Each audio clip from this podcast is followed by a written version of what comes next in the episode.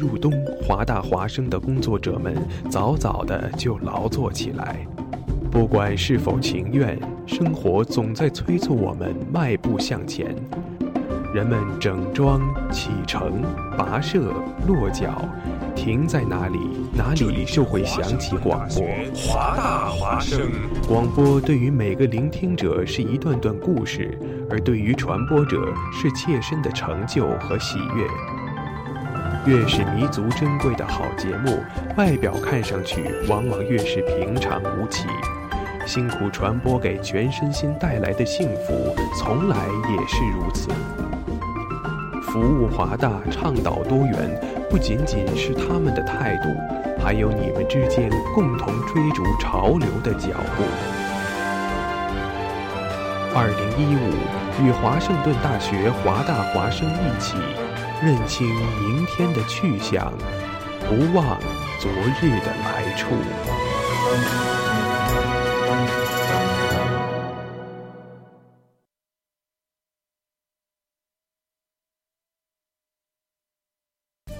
位于西雅图 Green Lake 湖边，离华大十分钟的名家私房菜，是一家无论从环境还是菜品档次，完全可以和国内的私房菜一拼的餐厅。一流的环境，一流的菜系，名家私房菜的生猛海鲜、美味川菜，值得您光临品尝。电话：二零六五八八幺三六三，二零六五八八幺三六三网址名 china bistro seattle com。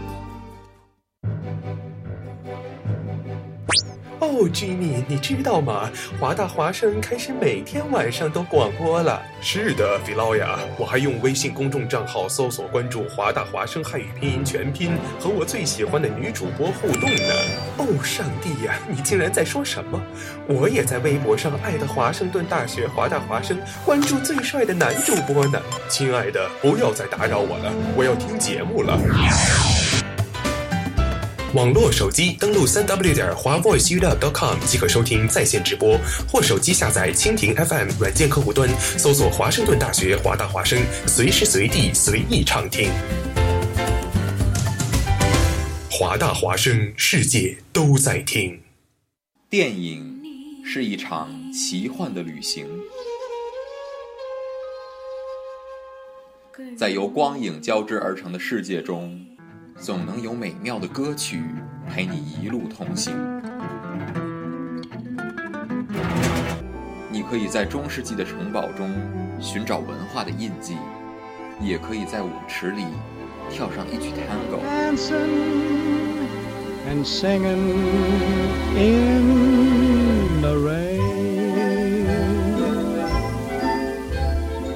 走进华大放映室，开始一段精彩的旅程。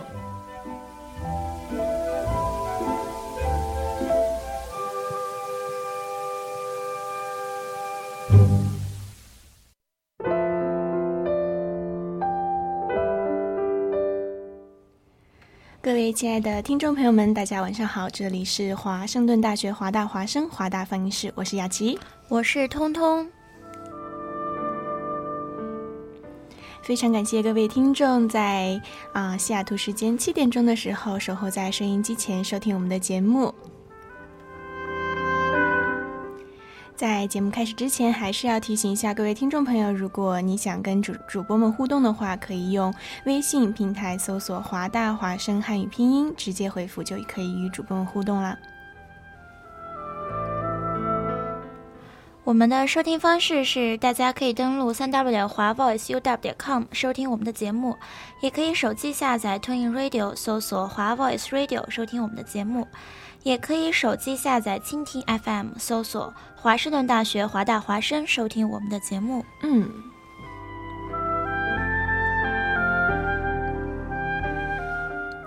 东东，今天的背景音乐有没有让你想起来点什么呢？我觉得我们今天介绍的应该是一部很唯美的动画。动画动画电影，嗯，对，嗯，其实这种动画电影唤起了不少人小时候的回忆吧，嗯，反正我自己看这部电影的时候，是我在上初中的时候才看的这部电影，我应该是上高中的，刚上高高中的时候，嗯嗯，也就是差不多是那个时间的时候，然后看的这部电影，嗯，当时，嗯，这是我觉得这是我看过的最感人的一部动画电影。我们我记得是我们学校的那个音乐课，嗯嗯、有一个模块叫做鉴赏，嗯，然后我们就看的就是呃，我们今天要介绍的宫崎骏的电影。宫崎骏的电影，嗯。也众所周知的就是我们今天要讲的第一部，就是宫崎骏最为著名的一部动画电影《千与千寻》。《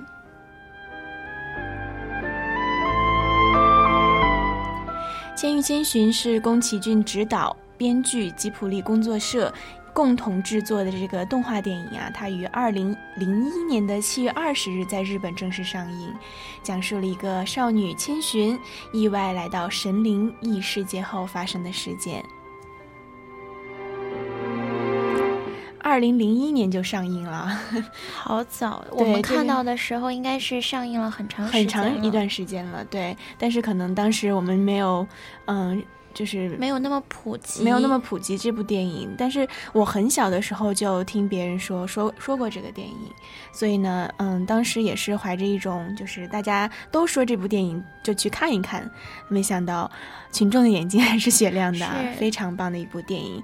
这部电影呢，在二零零一年的这个七月二十日在日本首映，同年的十二月在香港和台湾上映，一年的九月二十日才在美国上映。嗯，并且呢，这部电影在二零零二年的时候就赢得了第七十五届奥斯卡金像奖的最佳动画长片。《千与千寻》在日本国内和国外创下空前的三百零四亿日元的票房，超越了一九九七年的《泰坦尼克号》。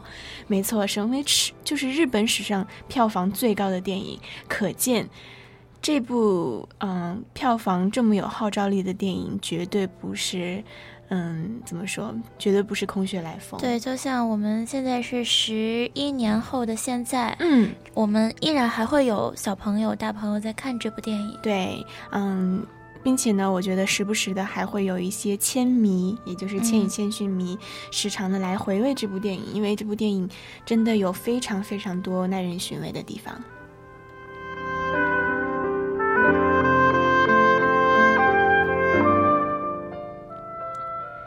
千寻是一个瘦小的十岁女孩，《千与千寻》的故事就是从她的身上开始开展的。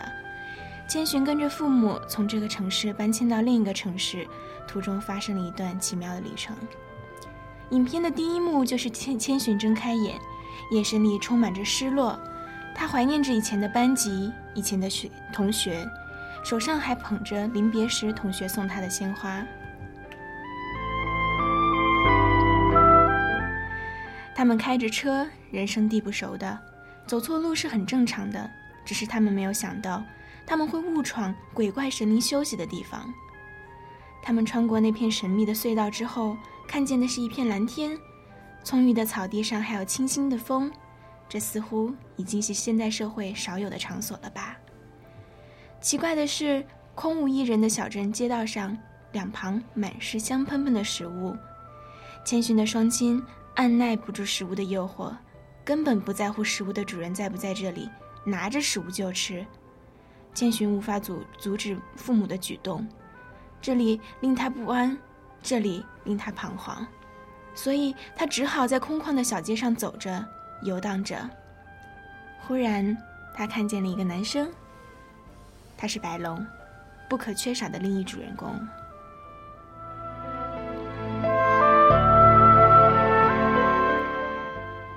白龙呵斥着千寻，让他在天黑之前快点离开这里。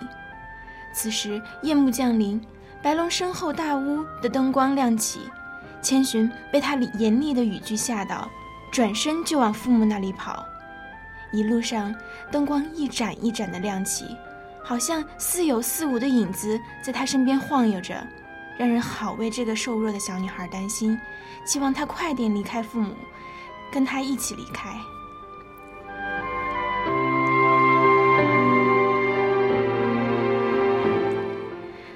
千寻奔跑到父母吃东西的地方，转角一过，却发现坐在那里的两个人，居然是穿着父母的衣服的猪，因贪婪而变成了两头猪。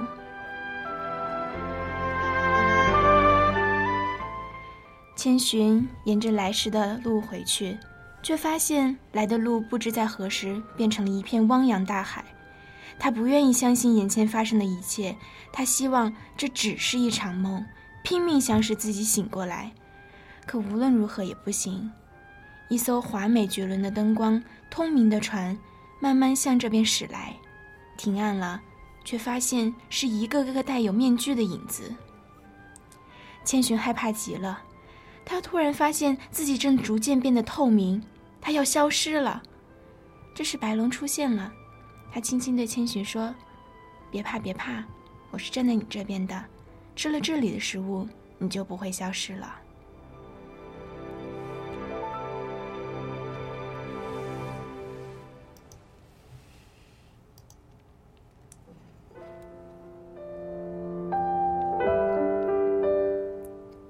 当汤婆婆的爪牙、汤婆婆的乌鸦、仆人从天空盘旋着要抓千寻的时候，白龙却带着千寻躲过了。但他不得不离开的时候，千寻却依赖着拉着他。白龙对他说：“想要在这里生存下去，你只有一个人走下去。而在这里不工作，就会被汤婆婆变成动物。”千寻很害怕，他不想变成动物，可他却更加想救他的父母。于是，他沿着白龙给他指引的路，找到了锅炉爷爷，拜托他给自己一份工作。锅炉爷爷却拒绝了，他说自己的人手已经足够了。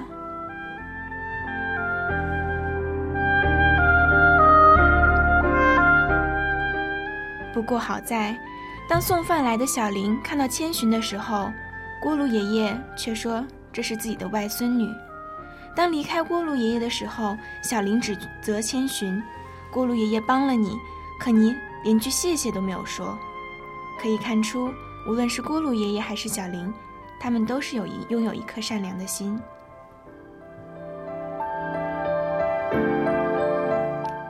见汤婆婆之前连门都没有敲，就直接想推门而入；见到汤婆婆之后，就能发现这是一个爱发脾气又贪钱的物质女人，对自己的孩子一个巨大的宝宝纵容娇惯。签下合约之后。千寻开始在这里工作，并且被汤婆婆拿走了千寻原本的名字，只留下了一个小名小千。名字一旦被夺走，在这个地方就意味着再也无法找到回家的路了。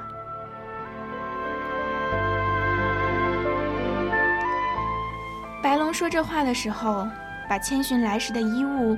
和他在真实世界中临别时，同学写与他的临别纸条还给他，让他好好保存。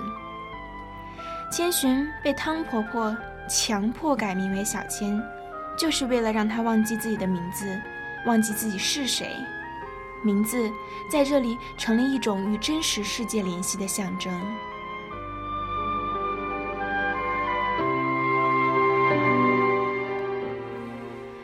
字是联系他的本体和原来世界的一个最为关键的点。魔女汤婆婆夺走他的名字，是为了留住他，让千寻成为这个世界人的形态，为他工作一辈子。失去了名字的人，也就失去了在那个世界的身份和生存的依据。下雨之日，看着无脸男在外淋雨。他为开他开了一扇门，好让他进来避雨。无脸男渴望朋友的心态与现实生活中的人没什么两样，只要一点点善意的行为就足以令人感动。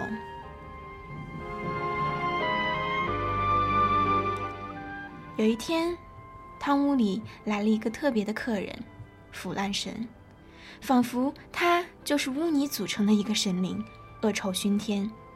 当他进入汤屋里最大的浴池的时候，清澈的水顿时变成了浑浊的泥浆。千寻却忽然在他的浑浊身体里面摸到了一个跟铁一般的东西。他用绳子绑住那大铁块，大家齐心协力地拉。只是没想到，拉出来的居然是人类废弃的垃圾，脚踏车、鱼线，甚至连肮脏的抹布都有。原来这不是腐烂神，而是河神。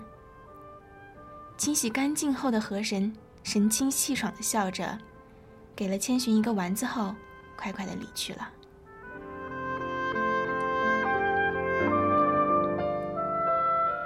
渐渐的，在他身上沉寂已久的生命力被冷酷的生活唤醒了。原来人可以实际的感觉到自己是活着的。千寻，这个十岁的小女孩，第一次有了这样子的感觉。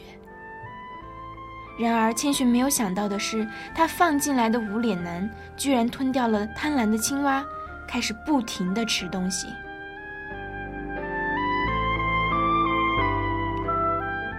千寻面对那条被在飞的白纸片追赶的龙，毫不犹豫地叫着：“白龙，来这里！”他相信那就是白龙。看着白龙飞进汤婆婆的书房，而自己两手却全是她的血，千寻急着想要上去，无脸人却挡在他的面前，想给他满手满手袋都装不下的银子。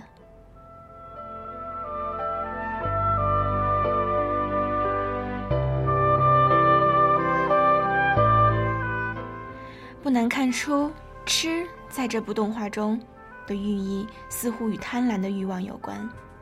妖怪无脸男在澡堂子吃的越多，就变得越邪恶。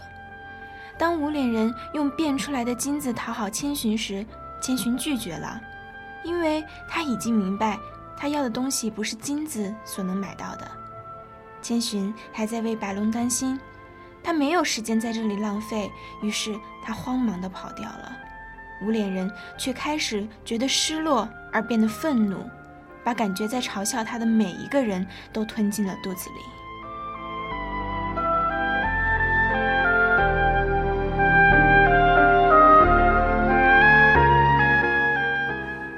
一天，千寻想从房宝宝的房间进入汤婆婆的书房。期间，汤婆婆进入来看房宝宝，可是房宝宝在睡觉，汤婆婆只好离开。其实，房宝宝是为了救千寻而装出睡觉的样子。可千寻要离开时，房宝宝突然拉着他的手腕不放，要千寻陪他玩，并劝说千寻不要出去，因为外面有很多细菌的。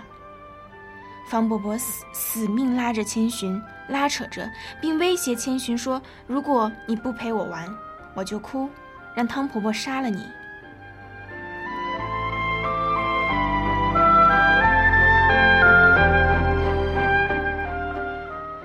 没办法，千寻只好用人血吓唬他。此时，粘在千寻身后的白纸片慢悠悠地飘出了一个幻影。此时出现的是汤婆婆的双胞胎姐姐钱婆婆，但是她们都长得一样，连手上戴的戒指都是一样的。钱婆婆生气了，把房宝宝变成了一只肥大的大白老鼠。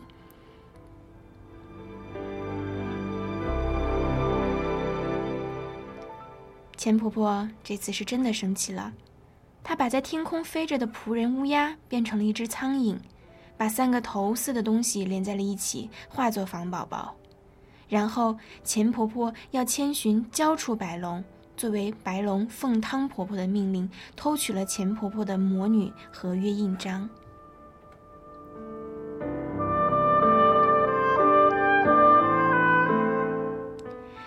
白龙现在之所以如此痛苦，是因为印章上的守护神咒起了作用。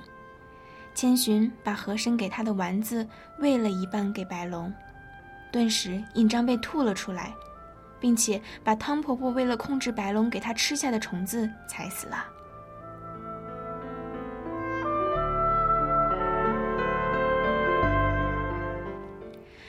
如果说千寻用丸子救白龙是因为爱，那么他给无脸男吃的本身就是因为他的真诚。明知道河神的给的丸子是救自己的父母，却依然拿出来帮助需要他的人。千寻此时的心胸，只用浅浅几笔就可以跃然眼前。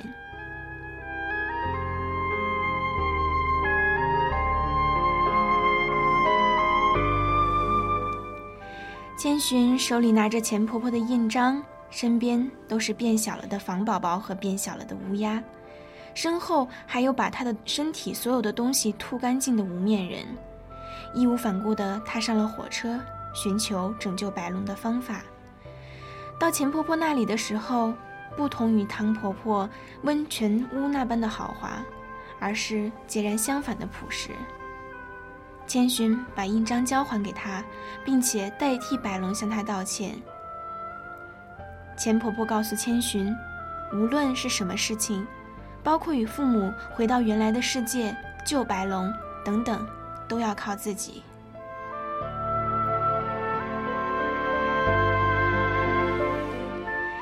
钱婆婆说的话，也就是我们现实生活中的游戏规则。此时的千寻已经脱胎换骨。懂得感激，懂得关心，想为别人做件事了。她不是那那个吃着饭团无助流泪的小女孩了。钱婆婆说，曾经发生发生过的事情不可能忘记，只是想不起来了而已。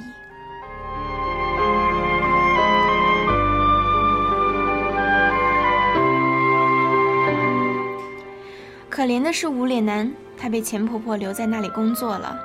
钱婆婆在剧中是一个朴实善良的老奶奶，他不仅原谅了白龙的所有所为，还送给了千寻一个头绳做护身符。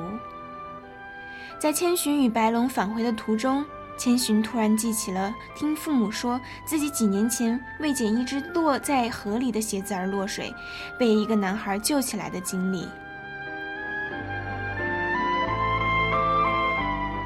鞋子落水。男孩变成白龙救起自己的影像历历在目，而那条河的名字就叫琥珀川。终于，千寻帮白龙找到了他自己的名字——琥珀川。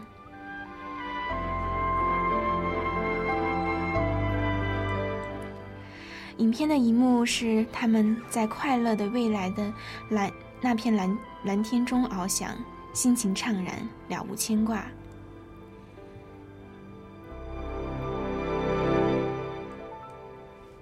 但是，直到最后，汤婆婆还是给千寻出了一道难题。她让千寻在一群贪食的猪中挑出谁是她的父母。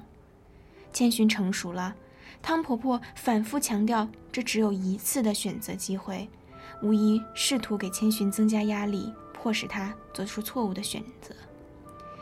但是汤婆婆不知道的是，白龙。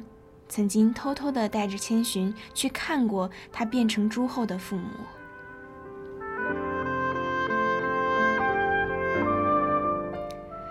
所以影片的最后结局还是令人满意的。终于，三个人离开了这里，回到了原来的世界。千寻的父母还不知道发生了什么，好像什么都没有发生。千寻想再回头看一眼那个小小的镇。想一眼白龙，可是想起白龙告诉自己的不能回头，于是咬着牙随着父母走出了隧道。他是否还能见到白龙，没有人知道。这个与人类世界一墙之隔的世界里，他学会了成长，他学会了坚强，学会了爱。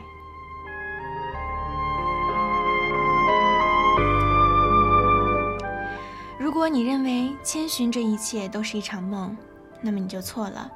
在此处，要知道这个事件是真实的，而证据就是那回现实世界，千寻头上还系着钱婆婆送给她的头绳护身符。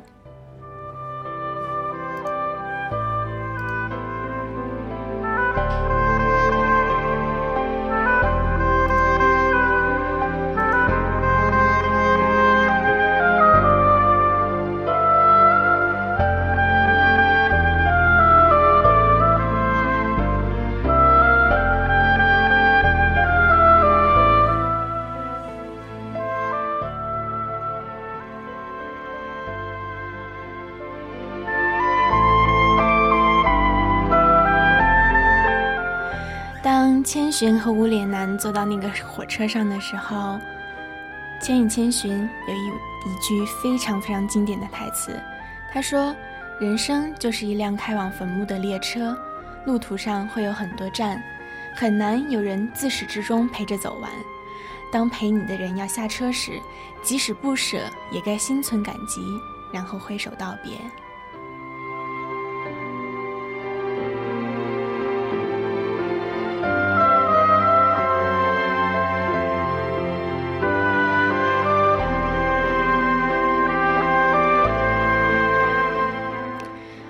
可能人永远不知道，谁哪次不经意的跟你说了再见之后，就真也不会再见了。已经走到尽头的东西，重生也不过是再一次的消亡。就像所有的开始，其实都只是一个写好了的结局。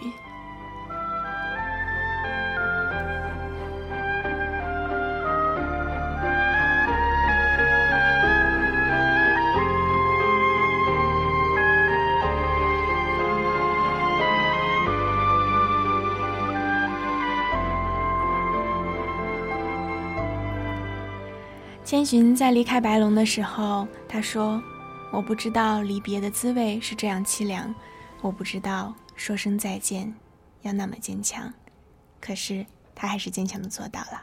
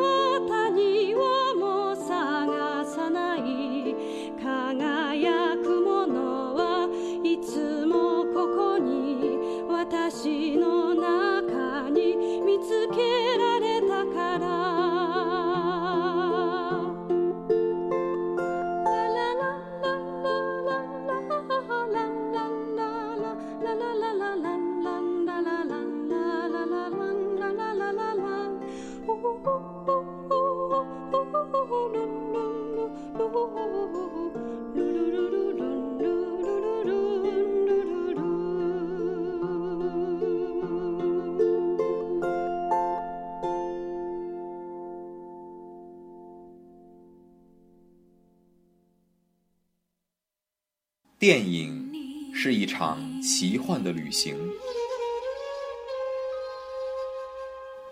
在由光影交织而成的世界中，总能有美妙的歌曲陪你一路同行。你可以在中世纪的城堡中寻找文化的印记，也可以在舞池里跳上一曲 tango。And singing in the rain. 走进华大放映室，开始一段精彩的旅程。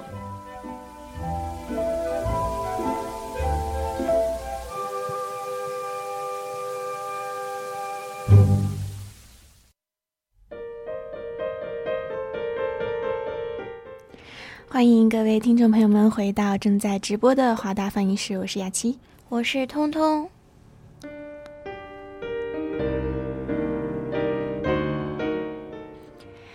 刚才给大家讲了《千与千寻》，然后我们所听到的这个音乐呢，也是《千与千寻》的主题曲，名叫《永远同在》。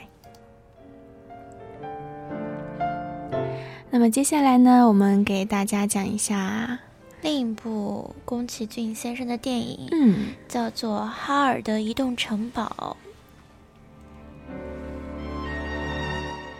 这部《哈尔的移动城堡》呢，是在继宫崎骏的动画电影《千与千寻》之后，在2004年冬天推出的作品，改编自英国的儿童小说家戴安娜 ·W· 琼斯的《魔法师哈维尔与火之恶魔》。宫崎骏先生的动画作品大多都涉及人与自然之间的关系、和平主义和女权运动，而《哈尔的移动城堡》这部电影讲述的就是战争、爱和感动的故事。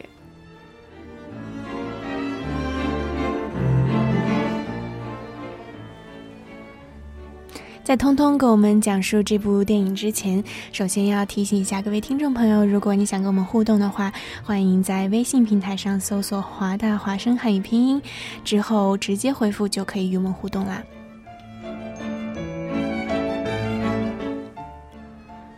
电影的开始是鸣笛着的火车和轰隆隆的战斗机，一群姑娘在帽子店里这样议论着。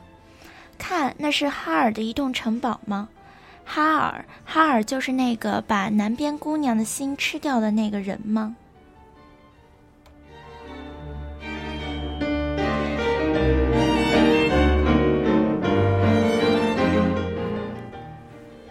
故事是这样开始的：十八岁的苏菲和继母以及妹妹居住在欧洲的一个小镇中。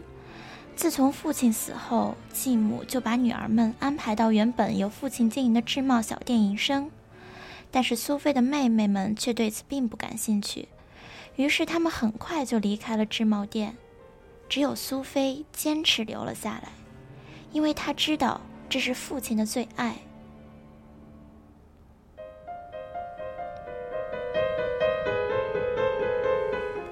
一次在去西点店的路上。苏菲被两个士兵截住，这个时候，一个神秘男子哈尔出现了，他用魔法帮助苏菲解决了困境，并送她去西点店。途中，哈尔和苏菲受到了荒野女巫的追捕。当晚，荒野女巫出现在了苏菲经营的制帽小店中，并对苏菲许下了诅咒，把她变成了一个九十多岁的老太太。而苏菲还不能对任何人透露咒语的内容，于是苏菲只能离家出走。途中，她偶然遇见了神秘的稻草人，为了躲避大风，被引进了神秘的哈尔移动城堡。在那里，苏菲结识了驱使城堡移动的魔力来源——火焰恶魔卡西法。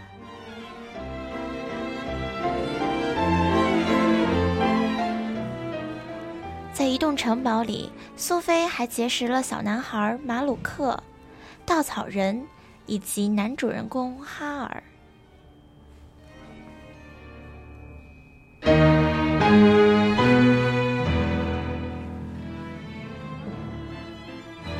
哈尔的城堡里异常的纷乱，可见哈尔日常懒惰消沉，不讲卫生。苏菲刚进入城堡的时候，看见城堡里脏乱不堪，房梁上积满灰尘，到处蜘蛛爬虫。于是，苏菲以清洁妇的身份留了下来，在哈尔的一栋城堡里，他们度过了一段平静美妙的日子。苏菲逐渐活出了自己，并不知不觉地被哈尔吸引。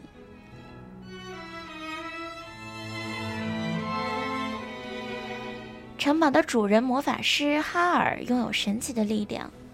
但他并没有像这个国家所有的魔法师一样接受国王的号令参加战争，而是用自己的力量捍卫和平。哈尔常常在黄昏后才精疲力尽地回到自己的城堡，并也因此越来越深陷，将变成恶魔状态。直到有一天，哈尔对苏菲说出了自己厌恶战争的心声，苏菲决定帮助哈尔。在去王宫的路上，苏菲遇到了荒野女巫。原来这是个陷阱。宫廷女巫莎莉曼虽然是哈尔与荒野女巫的老师，但为了防止他们的心性被恶魔控制，她收回了恶魔女巫的魔法，让她变成了一个普通的老婆婆。而哈尔也因为放心不下苏菲，来到了王宫。当沙利曼使出魔法要杀死卡西法、收回哈尔的魔法时，苏菲冲了上来救了哈尔。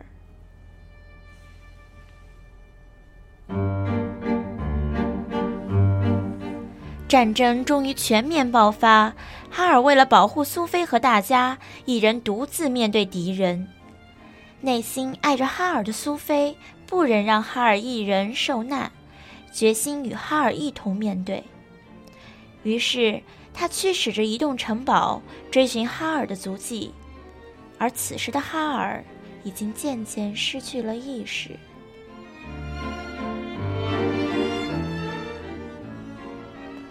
哈尔变成了一只只会战斗、保护苏菲的怪鸟。在经过了一连串的事故后，偶然间，苏菲通过戒指的指引，发现了随意门，并回到了哈尔的过去。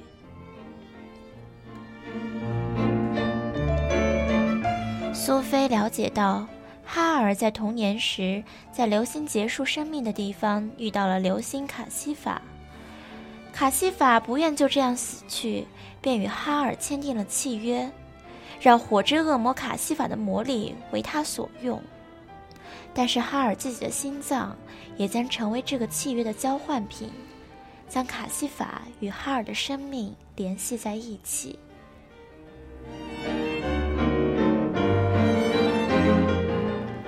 故事的最后，苏菲拯救了奄奄一息的哈尔，破除了哈尔与卡西法之间的约定，并且帮助哈尔找回了自己的心脏，同时自己身上的诅咒也被解除。而稻草人在苏菲的亲吻下也摆脱了复杂的诅咒。原来他就是邻国的王子，并且他答应回国后就停止战争。虽然摆脱了契约的束缚，但卡西法仍然留恋和哈尔还有苏菲一起生活的日子。于是，在他的驱使下，会飞的移动城堡搭载着苏菲与哈尔一行，过上了和平而幸福的生活。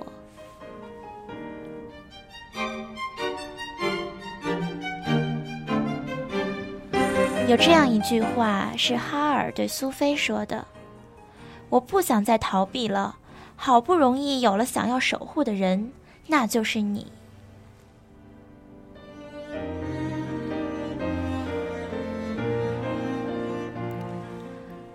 这部影片运用了大量的隐喻符号，其中一个重要的隐喻符号就是哈尔的移动城堡。移动城堡究竟是什么意思呢？我们知道，在西方文艺作品中。城堡通常暗指自闭的心灵，比如剪刀手爱德华或吸血鬼德古拉公爵，他们常年孤零零待在城堡里，期待着得到解救。在那些影片中，城堡是主人公自闭心灵的象征。那么，移动城堡指什么呢？有人说，移动城堡是指哈尔流浪的心。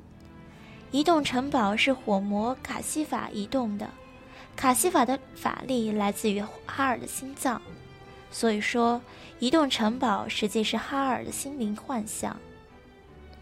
影片开头，一座城堡在平原上缓慢而行，四只脚爪撑起的金属城堡，外形像一颗彩色斑斓的巨大心脏，烟囱和屋顶如同心血管一样密布。城堡在苏菲面前停下，发出高分贝的摩擦声响。城堡剧烈的颤动着，那是哈尔的心脏在颤抖。哈尔，他终于等来了心上人。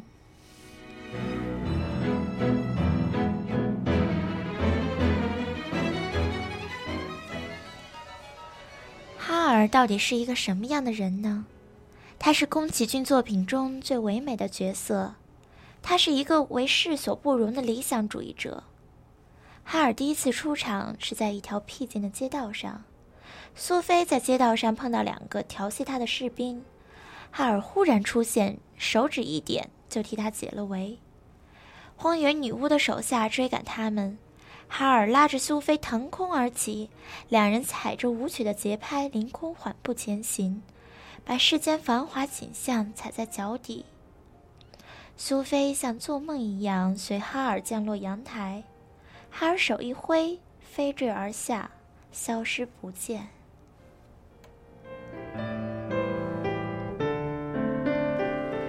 这是一个梦幻般的出场式，哈尔金发碧眼，眉目柔美，眼神迷离，文质彬彬。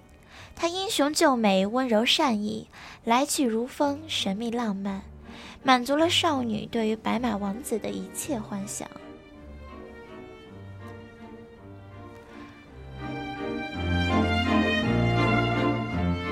哈尔的第二次出场是在苏菲变成老婆婆以后。当时苏菲正在炉火上做饭，哈尔进门看见家里来了陌生人，问道：“请问你是谁？”苏菲笑说：“我是苏菲婆婆。”是城堡新请来的清洁妇，哈尔没有多问，而是抢下苏菲手里的菜铲，说道：“请你再拿两片腌肉和六个鸡蛋过来吧。”苏菲把鸡蛋和腌肉递给哈尔，哈尔沉静地做饭，把鸡蛋一一打到平底锅里，把蛋壳扔进火炉，油锅滋滋作响，火焰欢快地腾起。哈尔做了一顿丰盛的早餐，随后，他们和小朋友马鲁克一起坐下吃饭，就像一家人。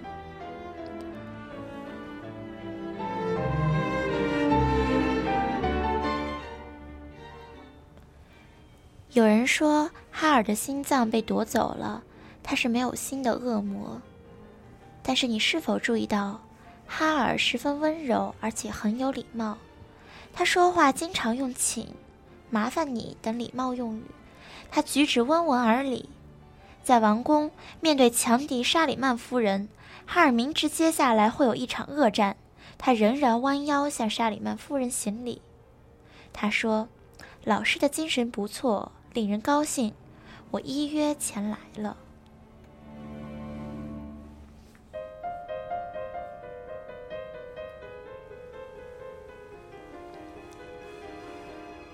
影片末尾，城堡溃散了，苏菲跌落谷底。她绝望间发现手上哈尔送给她的戒指在动，戒指的光芒指向城堡的门。她打开城堡的门，走过一条长长的隧道，走进一间屋子。屋子里有一张桌子，上面铺满了写满字的纸，那是哈尔的字迹。他走出屋子，发现外面就是哈尔的秘密花园。天上流星道道划过，流星砸到草地上，落入水中，发出叮叮的声音。一个瘦弱的小男孩远远走来，那是童年时代的哈尔。苏菲惊呆了。小男孩站在草地中央，天上一颗流星落下，落入他手中，撞出耀眼的火花。小男孩微笑地捧住流星，念念有词，似乎是在许愿。接着，他仰头把流星吞了下去。苏菲远远望见火，这一切几乎不能置信。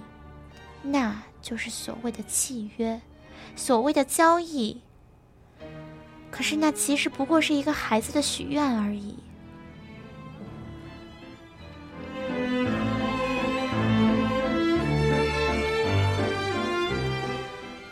影片的最后，苏菲了解了一切。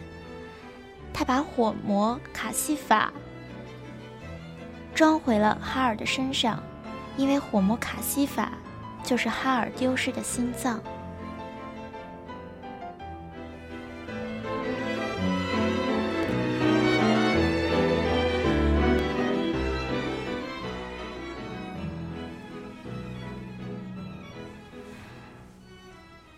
不是一个寻找一个完美的人，而是学会用完美的眼光欣赏那个并不完美的人。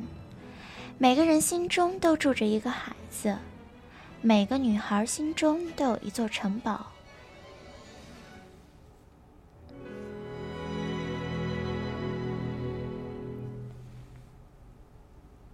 因为爱你，只要你一个肯定，我就足够勇敢。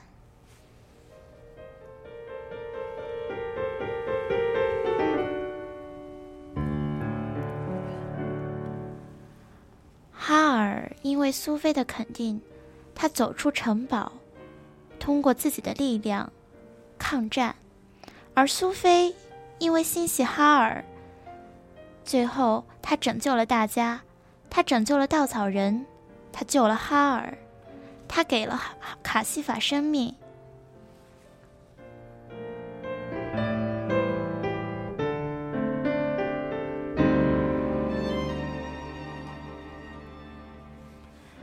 生活中我们会遇到一些事情，就像苏菲一样，她中了荒野女巫的魔法，却不能说出来。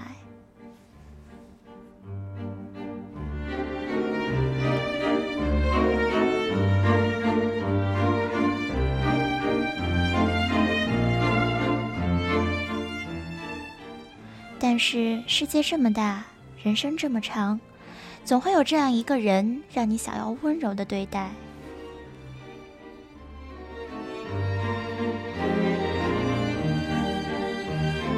在茫茫人海中相遇、相知、相守，无论谁都不会一帆风顺。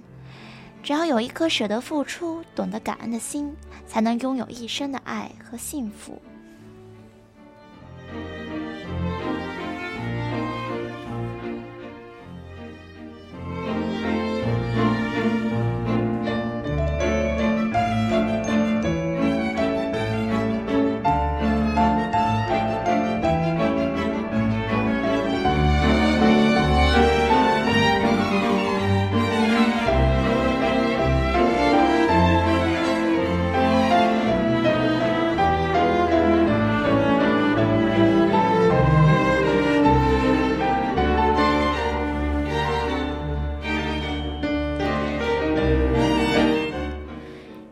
这样说：看了这部电影以后，就想要有一个家，擦地板，在阳光下面放上铺着干净桌布的餐桌，还有小火苗，就如同守护爱人的心一般。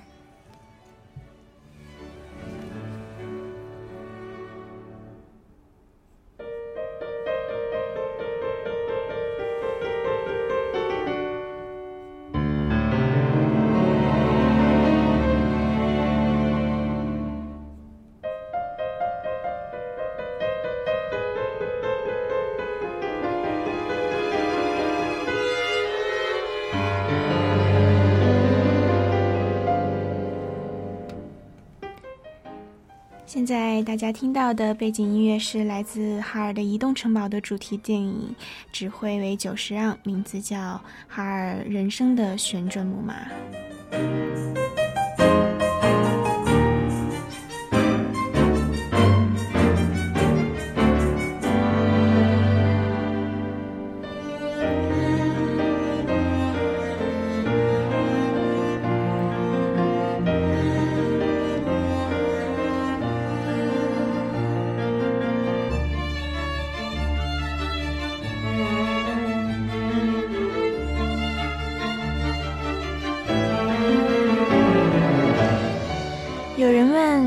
久石让的作品，这部人生的旋转木马是悲伤还是欢乐的？其实没有人能真正的听懂音乐。当你问别人的时候，其实只是在影响你自己的一个思维。像音乐这种东西，最好是自己理解，从别人那里问来的不一定是对的。从别人那里问来的也不一定是有用的。音乐的情感不仅体现在曲调和弦的节奏上，更体现在乐器上，以及演奏者本身的素质上。同一首曲子，升八度演奏和降八度的演奏，表达的情感一定是不一样的。用小提琴演奏和大提琴演奏是不一样的，就像你演奏和我来演奏，一定也是不一样的。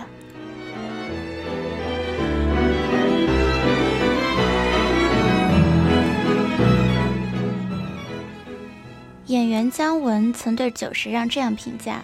听到他做出来的音乐，觉得真的是比莫扎特好一点。大师就是大师，所有音乐都是没有语言的，是哼唱的旋律，充满了奇幻的风情。他的曲风像天山的画面一样空灵，听起来仿如洞穿心底的一缕情绪。就是让这个一九五零年十二月六日生于日本中野市的著名。音乐人、作曲家、钢琴家。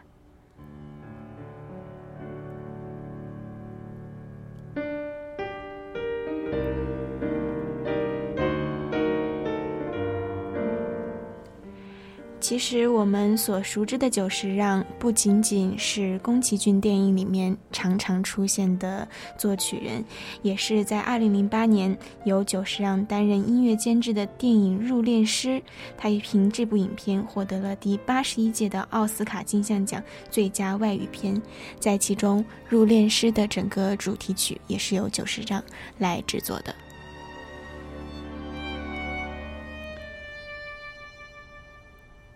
久石让先生除了和好友宫崎骏搭档之外，他还在啊我们呃中国的一些电影和电视剧中，也是创作了一些乐曲，比如说《姨妈的后现代生活》这部电视剧的配乐获得了最佳原创电影音乐奖。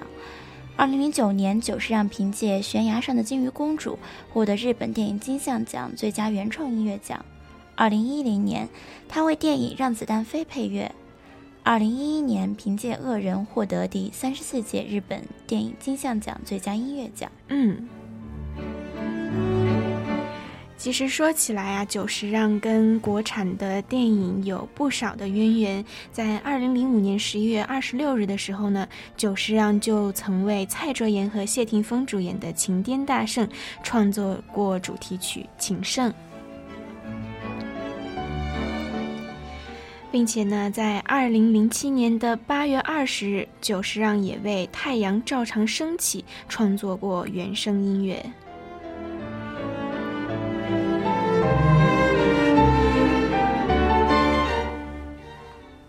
二零一二年，久石让呃还为游戏《新千剑奇侠传》制作了音乐。十二月，他为富士台时代剧《女性长》创作音乐。二零一三年九月，他创作了歌曲《忏悔》。十一月，他为林志玲主演的电影《甜心巧克力》创作主题曲。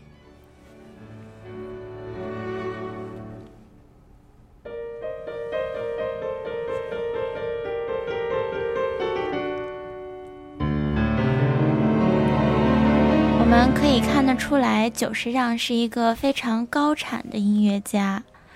他其实也在我们国内开过音乐会，嗯，不知道雅琪有没有听过？在应该是在我高中的时候，好像有时听过的，非常的震撼。但是其实，在高中的时候，嗯，那时候也有点懵懂嘛，所以。嗯，很多就嗯很多宫崎骏的电影我是没有看过的，所以当时听的时候最感触最深的就是《千与千寻》还有哈尔的移动城堡。但是很多嗯，比如说宫崎骏后来的作品，就是嗯另一些作品都是我后来看完那个音乐剧之后才熟知的。对我也是，其实我也是在小的时候，然后我们那儿有一个呃人民大会堂，嗯，它是专门就是。会有一些交响乐啊，或者是呃新年的时候会有一些文艺汇演在那儿。嗯，然后正好有一个久石让和宫崎骏的一个音乐会，我当时其实是什么都不了解的情况下去听的。嗯但是我印象最深的就是《天空之城》这首歌，啊，而且就是那那之后的很长一段时间，我都是一直在听这首音乐。《天空之城》那首乐曲对我的印象也非常之深啊，因为这个《天空之城》它给你的感觉就是那种真的，你当时听到那个音乐的时候，真的仿佛置身于那个情景之中，而且这瞬间你就变成了嗯《天空之城》里面的女主角或者男主角。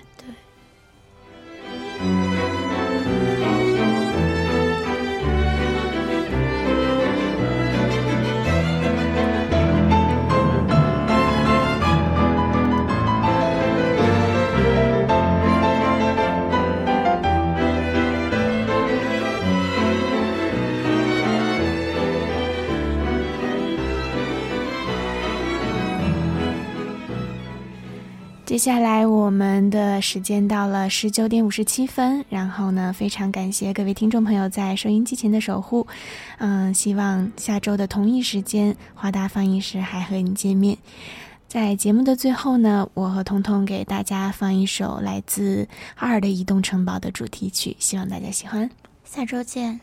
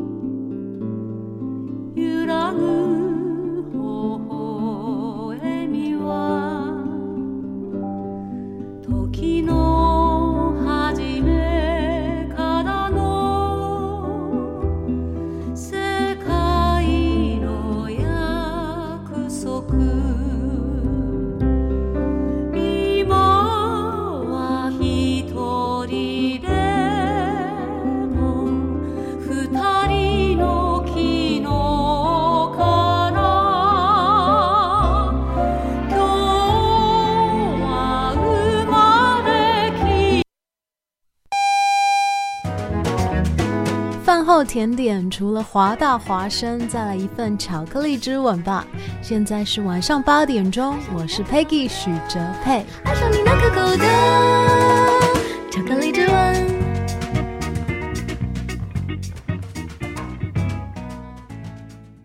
This is Hua Voice Radio, run by a student publication at University of Washington, broadcasted worldwide at www.huavoiceuw.com. 服务校园生活，引领多元时尚。引领多元时尚。这里是华盛顿大学，华大华生。